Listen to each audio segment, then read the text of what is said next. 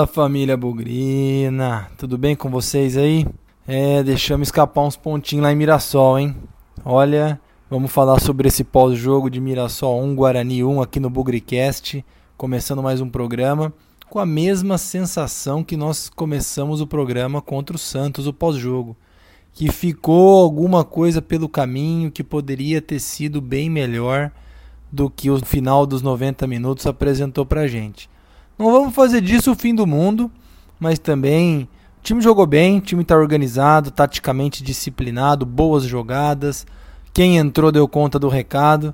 Mas mais uma vez o Guarani jogou bem e não ganhou. Não é cornetagem, não é procurar culpado, mas quando joga bem também é bom ganhar, né, gente? Então vamos repercutir isso aqui no Bugricast, bastante assunto para falar, bons destaques, bons jogadores aparecendo aí.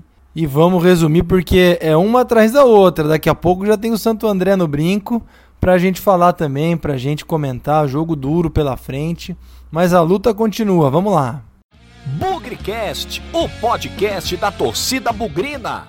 Vocês sabem que eu tô gostando bastante dessa mensagem que eu coloco todo o programa aqui para pedir pro pessoal seguir, para deixar o Bugrecast mais forte, a gente crescer mais um pouco, porque está gerando aí uma certa ansiedade no pessoal. Tem cada vez mais gente participando, mais gente seguindo, as visualizações dos nossos programas têm crescido bastante. E a gente deve muito isso à torcida bugrina, ao engajamento, à participação. Então vamos lá, vou fazer mais um pedido aqui. Você que ainda não segue o Bugricast, se estiver ouvindo no YouTube, se estiver ouvindo no Spotify, no Deezer, no Apple Podcast, deve ter algum botãozinho aí, deve ter algum cantinho para você clicar e começar a seguir a gente. Pô, Pezão, mas por que eu tenho que seguir o Bugricast? É simples, com essa sequência maluca de jogos, programas, pré-jogo, pós-jogo, tá entrando praticamente um Bugricast por dia. As atualizações estão sendo constantes, então, ao invés de você ficar esperando a próxima atualização, coloca um seguir lá que o seu próprio aplicativo vai te avisar quando o novo programa está no ar, quando chegou um novo episódio do Bugricast, beleza? Ajuda a gente a crescer, como eu falei, nossas estatísticas estão melhorando, nossas estatísticas estão grandes de novo, passou o período de férias, já estamos com números muito bons, podem ser sempre melhores, e acho que a gente vai conseguir fazer um belo paulistão em termos de crescimento do Bugricast. É isso, galera, ajuda a gente aí, vamos Vamos seguir o Bugricast nas plataformas e fazer esse trabalho ser ainda mais uma referência entre os podcasts de times de futebol pelo Brasil. Guarani é muito grande e o Bugricast está no caminho de ser grande também.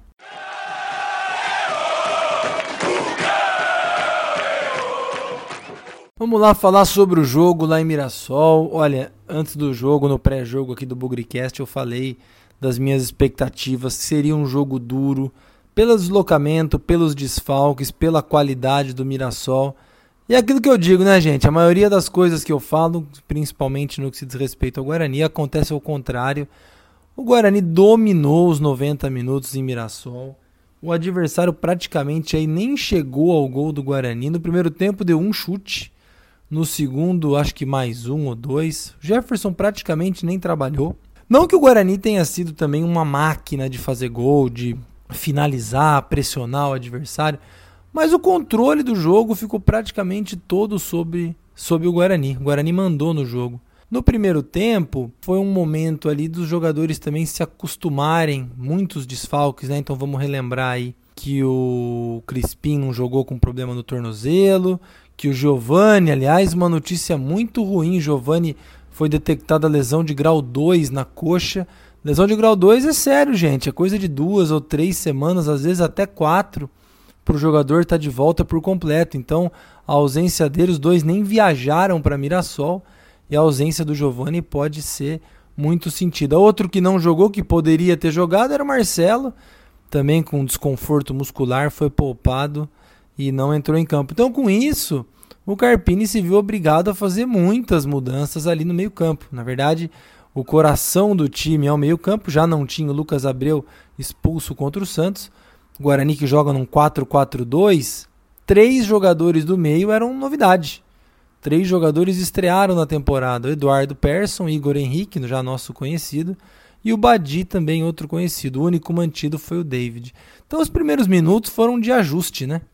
Desses jogadores se entenderem, se encontrarem em campo. Os primeiros toques na bola do Persson e até mesmo do Pablo foram muito ruins.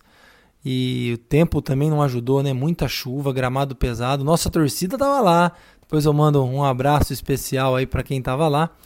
Mas a verdade é que o jogo, no primeiro tempo, foi bom. Levou um tempo para o Guarani se orientar, se organizar. Em termos de finalizações, o Guarani não levou tanto perigo. O único lance perigoso foi o chute lá do, atacante do Mirassol que o Jefferson espalmou. Mas chamou muita atenção a compactação do Guarani, os jogadores, de novo, apesar de três novidades no time titular, jogadores jogando perto um do outro. Muito interessante também, o Guarani não dá chutão, o que também é bastante desafiador não dar chutão, né? Porque o que acontece? A gente passa um sufoco naquelas saídas de bola, naquelas tentativas de troca de passe na defesa, mas até agora tá dando tudo certo, sem nenhum problema.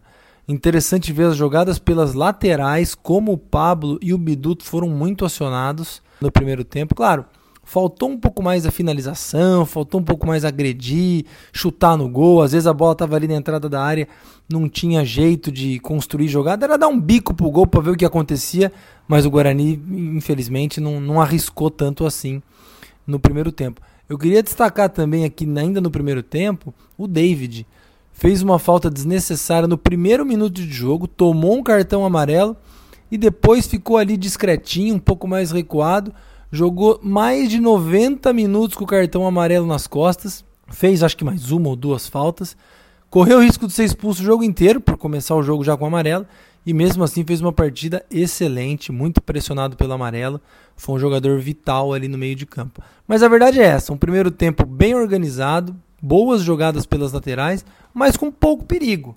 E isso deixou as coisas um pouco frustrantes para o Guarani, porque a sensação que se tinha é que se esforçasse um pouco mais, até um amigo meu, Leandrão, falou no grupo: bom, o Guarani vai ganhar esse jogo se ele chutar no gol, porque até agora não está chutando nada. Mas também não levou muito perigo, o que é mais um mérito aí para o trabalho defensivo que o Carpini faz com todos os zagueiros, laterais, volantes. O time estava bem encaixadinho no primeiro tempo. No intervalo, eu pensei, será que o Guarani está armando bote para fazer aquela jogada, aquela espetada e ganhar o jogo? O Guarani voltou bem melhor para o segundo tempo, diferente, mais inteligente, continuou compactado, continuou é, com o domínio do jogo, com posse de bola, com as jogadas, até que aconteceu um dos lances mais incríveis da partida, que foi uma enfiada de bola espetacular do Eduardo Persson para o Badi. O Badi entrou ali na lateral da área, dividindo com o zagueiro, dividindo com o goleiro, conseguiu dar um bico na bola por cima, fez um cruzamento para a área. Não tinha goleiro, tinha acho que um marcador junto com o Júnior Todinho, era só resvalar a bola em direção ao gol, porque não tinha nenhum obstáculo na frente do gol. Sair pro abraço, fazer 1 a 0 e o cara conseguiu mandar a bola para fora num dos lances do inacreditável Futebol Clube, uma chance perdida. Que ali eu falei, bom, se o Guarani não ganhar ou se não ficar, ficar no 0 a 0 o bola murcha vai pro Júnior Todinho, porque é inacreditável perder um gol desse. Meu pai assistiu o jogo com ele e ficou indignado. Mas isso parece que não fez muita diferença pro Guarani esse gol perdido.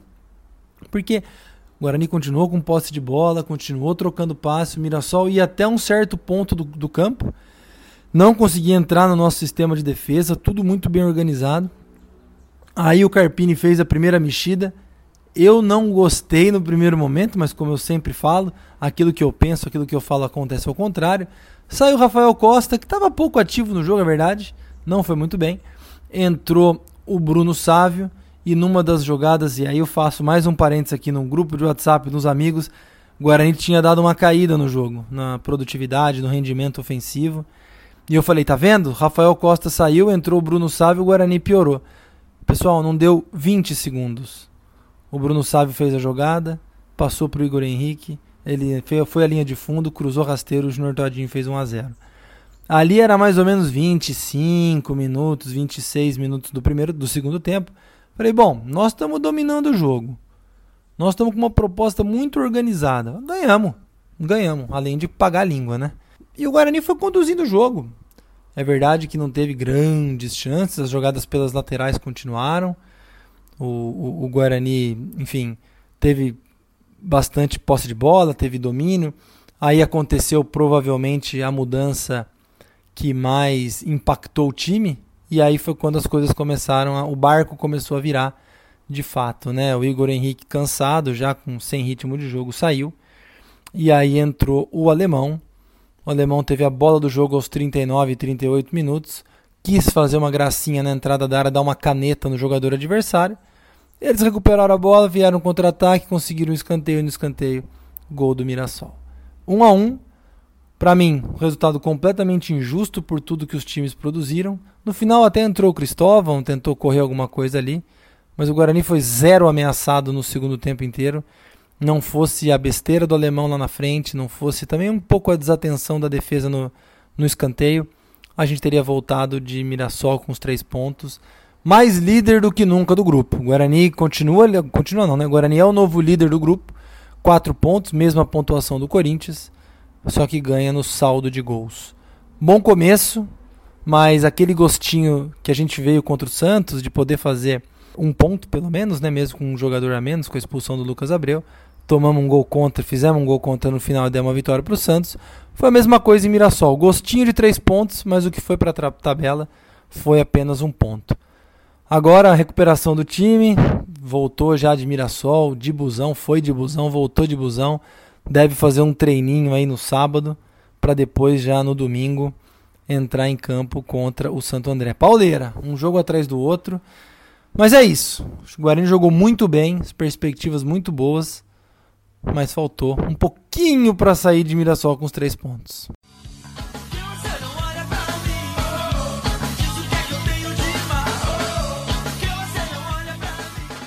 Então vamos lá, vamos para as notas do jogo. Sempre lembrando aqui, uma pessoa já me perguntou: pô, Pezão, qual é o seu critério para nota do jogo? Negada, todo mundo começa com 6. E aí, se fizer boas ações, boas jogadas, boa participação no jogo, melhora a nota. Se fizer menos, piora a nota. Então, eu vou com o Jefferson Paulino no gol, nota 6,5. Foi uma partida não muito exigida, nas poucas vezes em que foi, respondeu bem, defendeu bem. É, não teve culpa no gol, na minha opinião. Então, vai com 6,5, mostrou uma segurança e está saindo bem com a bola no pé, hein? Acho que princípio básico do Carpini saber sair com a bola, ele está indo muito bem. 6,5 também a nota do Pablo, começou meio mal, mas eu estou ficando cada vez mais confortável em ter o Pablo como nosso lateral direito reserva. Ele não vai ser o titular, vai ser o Cristóvão mesmo, mas por três jogos, tendo jogado muito pouco durante o ano de 2019 e nos anos anteriores também, falta um pouco daquele traquejo do lateral que talvez os treinos possam dar para ele de novo. Ele já foi lateral um dia na vida, foi deslocado para o ataque e agora está voltando. Então, tô gostando do Pablo, nota 6,5 para ele. Vai ser reserva, mas para compor o elenco tá muito legal. Mais uma partida muito firme do Romércio, vai, vai ficar com nota 7. Bem pelo alto, bem por baixo, conversa muito na saída de bola, abre o braço, gesticula. Tá se mostrando uma boa contratação até agora. Bruno Silva, vou dar nota 6, para mim o mais fraco da defesa nesse jogo. Achei que falhou um pouco no gol do Mirassol. Claro que o cara que fez o gol era muito alto, tinha vantagem da estatura, mas ele podia subir junto no corpo dele, uma coisa que o Luiz Gustavo fazia muito bem, subir no corpo de quem vai cabecear para desequilibrar, não é pênalti, viu gente? É disputa de bola. Luiz Gustavo eu acho que facilmente teria feito essa jogada contra o defensor do Mirassol que fez o gol, então nota 6 para o Bruno Silva. Outro que foi muito bem na defesa para mim, o Bidu, ganhando cada vez mais personalidade, Tá aprendendo a ficar confortável em campo com o Guarani, tá aprendendo as jogadas, vai muito a linha de fundo. Se vocês olharem o mapa de calor do Bidu depois do jogo, é um cara que não tá postado atrás como lateral, é um cara que vai muito no fundo, avança bastante. Lógico, deixa aí as deficiências na marcação, mas é por isso também que temos alguns volantes protegendo a defesa e fazendo o jogo que a gente precisa. Então, o Bidu tá indo, tá indo muito bem. Eu gosto muito do desenvolvimento desse garoto e eu tenho certeza que ele vai ser um jogador de muito potencial e que vai render muitos dividendos técnicos e financeiros para o time. Eu vou dar 7,5 para o David, jogando ali na cabeça da área, o volantão, principalmente porque jogou o jogo inteiro com a pressão de um cartão amarelo levado logo a um minuto de jogo.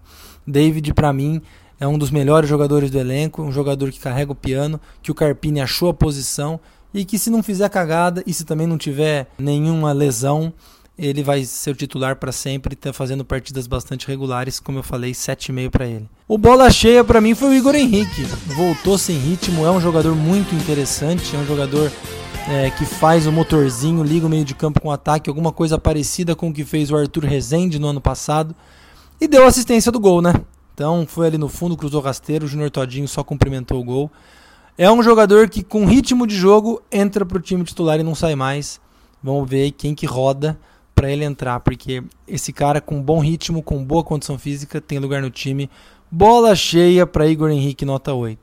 Do lado dele jogou Eduardo Persson, para mim uma enorme revelação, jogador combativo, guerreiro, lutador, bom passe, desarmou. Ali na entrada da área ainda precisa treinar um pouco mais a finalização, teve algumas chances, ou chutou mal ou não quis chutar mas é outro cara que está deixando o Carpini confortável com peças de reposição no meio-campo. Olha, digo mais esse cara ao longo da temporada, ou quem sabe até no Paulistão também, não assumir a camisa titular do Guarani, nota 7,5 para Eduardo Persson. Fechando o meio de campo, o Badi. Eu vi muitas opiniões controversas sobre o Badi, teve quem gostou, quem não gostou. Eu vou dar nota 6,5 para o Badi.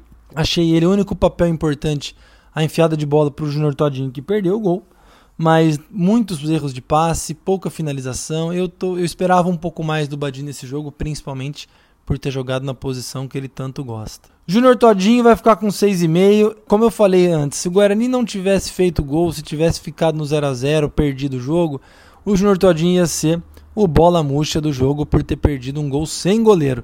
Mas como ele se redimiu e fez um gol importante, que quase nos deu a vitória, garantiu um pontinho, ele vai com 6,5 e aqui também vamos ser justos com o jogador. Três gols marcados em três jogos. Júnior Todinho está se saindo melhor do que a encomenda. Como eu falei, 6,5 para ele. Por último, Rafael Costa, eu não sei, alguma coisa não está dando liga ainda no Rafael Costa. Eu não sei se é o jeito do Guarani jogar, eu não sei se está chegando pouca bola para ele, se está faltando agressividade. Ele é um ótimo centroavante, fez um gol contra o Santos, não fez uma partida ruim, mas também recebeu pouca bola. Então acho que ele está brigando muito ali com os marcadores adversários e o jogo não está rendendo. Então deu para ver muito pouco dele. Saiu, entrou o Bruno Sávio, mas para ele vai ficar nota 6. E eu já emendo o Bruno Sávio, que é um jogador diferente, é, entrou e teve um papel fundamental no gol do Guarani, roubando a bola, construindo a jogada pelo lado direito, servindo o Igor Henrique, é a assistência para assistência.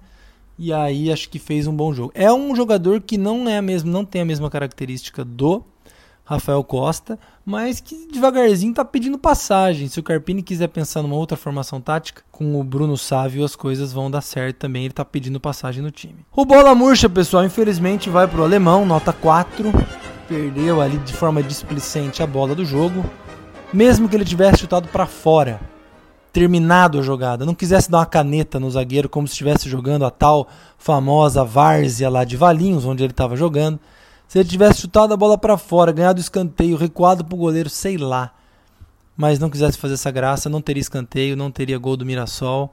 Então acho que ele é um dos, ele é o principal responsável pelo fracasso, não, pelo fracasso não, pelo Guarani não voltar com os três pontos de Mirassol, nota 4. Para ele, Cristóvão sem nota, jogou pouco.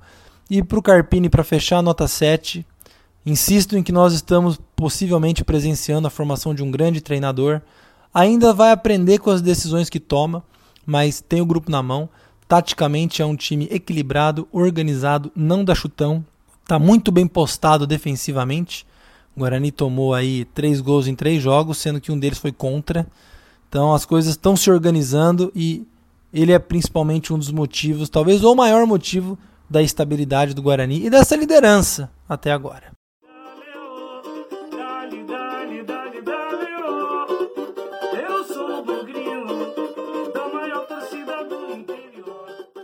Fim de papo desse Bugrecast pós-jogo. Mirassol 1, Guarani 1. Guarani líder do seu grupo, 4 pontos, como eu falei, mesma pontuação do Corinthians seguido aí pelo Bragantino com dois pontos e a Ferroviária com apenas um ponto. Tem muito campeonato pela frente e é muito legal a gente sempre trazer aqui a questão das mini metas que o Carpini implantou para esse campeonato. Então vamos lembrar, cada quatro jogos fazer sete pontos. Então aí pelo menos sete pontos, né? Duas vitórias e um empate. O Guarani tem todas as chances. Vai jogar em casa contra o Santo André no domingo, quarto jogo. Para chegar aos sete pontos, pelo que eu vi rapidamente na tabela, tanto Corinthians quanto Red Bull Bragantino têm jogos duros no final de semana. Então acho que o Corinthians pega o Santos, o Red Bull acho que pega o Palmeiras, eu não me lembro agora. Mas são as chances que o Guarani tem. Ir para cima do Santo André, que não é um time morto, pelo contrário, é a melhor campanha do campeonato. Três jogos, três vitórias. Eu acompanhei um pouco do jogo deles contra o Água Santa. Tem um ataque muito perigoso, muito leve. Alguns jogadores que nós conhecemos, o centroavante Ronaldo, por exemplo, que jogou no Guarani naquela campanha inesquecível de 2012. Mas a verdade é que nós estamos jogando em casa, com a presença da nossa torcida, e nós precisamos desses três pontos. Muita gente falava que o jogo contra o Mirassol seria um divisor de águas, a gente esteve muito perto de ganhar esse jogo e nos posicionar, por que não, como concorrentes diretos a uma vaga nas quartas de final. Talvez a oportunidade para confirmar o divisor de águas tenha sido postergado para esse domingo. No Brinco de Ouro contra o Santo André, quem sabe uma vitória 1 a 0, gol no finalzinho, nos traga aí os sete pontos, confirme a liderança no grupo e quem sabe aí a gente comece a olhar para a classificação como uma coisa muito possível. Não, sem desmerecer o Santo André de forma nenhuma. O técnico deles, o Paulo Roberto, que já foi nosso treinador né, em alguma Série C de algum ano, acho que 2015. É um cara experiente, rodado, que sempre deu trabalho para o Guarani treinando os times de Sorocaba. É uma pedra no nosso sapato, conhece bastante o interior. Mas nós vamos jogar em casa. Vamos ver aí quem vai ter condição de jogo, né? Provavelmente o Giovani não mas acho que o Marcelo e o Crispim e obviamente o Lucas Abreu, que com volta de suspensão os três já devem estar em condição. Importantíssimo esse jogo, importantíssima a presença da torcida bugrina. 9 mil, pouco mais de 9 mil que foram no jogo contra o Santos. Precisam voltar ao brinco, empurrar o time. A atmosfera do brinco lotado na última segunda-feira contra o Santos foi muito boa. Acho que deu um astral diferente para o time. E acho que a gente pode repetir isso contra o Santo André. Quero mandar aí um grande abraço, um grande beijo para Tia Tânia, para Cris Siqueira, Cris Mazotti, para Gi, para o Betão, que estavam lá em Mirassol. Eu tenho certeza que vão estar no brinco no domingo, junto com mais milhares e milhares de bugrinos. Última mensagem que eu quero dar aqui para todos, gente. O Carpini e esse elenco, eles têm alguma coisa de especial que nós ainda não vamos, não sabemos. A sequência do campeonato vai nos dizer. E cada jogo que passa, a gente tem ficado intrigado, mas um intrigado positivo com esse time. Eu vejo os comentários da, nos grupos de WhatsApp, muita gente falando: nossa, mas faz muito tempo que eu não vejo o Guarani bem treinado, faz muito tempo que eu não vejo o Guarani com jogada, com troca de passe, com lateral, com cruzamento. Gente, esse é o Guarani de agora. É o Guarani que o Carpini, que esses jogadores começaram a colocar na nossa cabeça como um time diferente. Então eles estão deixando a gente intrigados, curiosos que esse time pode render. Então vamos lá no domingo, vamos lá domingão 7 horas, brinco de ouro, apoiar esses caras porque esses caras estão deixando a gente curiosos. Mas uma curiosidade, como eu falei, positiva. Quem sabe a gente não vai no brinco domingo vai se surpreender com bom futebol, vai se surpreender com bom resultado, posse de bola, finalizações, gols, defesa bem postada. Volto a dizer, tem alguma coisa de especial nesse time. E acompanhar ele de perto, ao vivo, a cores, no brinco, empurrar esses caras, pode ser mais um temperinho que vai ajudar esse time a deslanchar, vai ajudar esse time a se soltar e jogar cada vez melhor. Então, vamos todo mundo pro brinco no domingo. Eu tenho certeza que o time vai se entregar pra caramba, vai estar tá todo mundo quase em condição. E a gente lá na arquibancada vamos empurrar esses caras, porque é um jogo super importante para nossa caminhada, beleza? Sem nunca esquecer que na vitória ou na derrota, hoje sempre Guarani.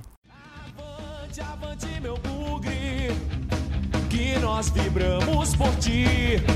Na vitória ou na derrota, hoje sempre Guarani. É Guarani, é Guarani, é Guarani.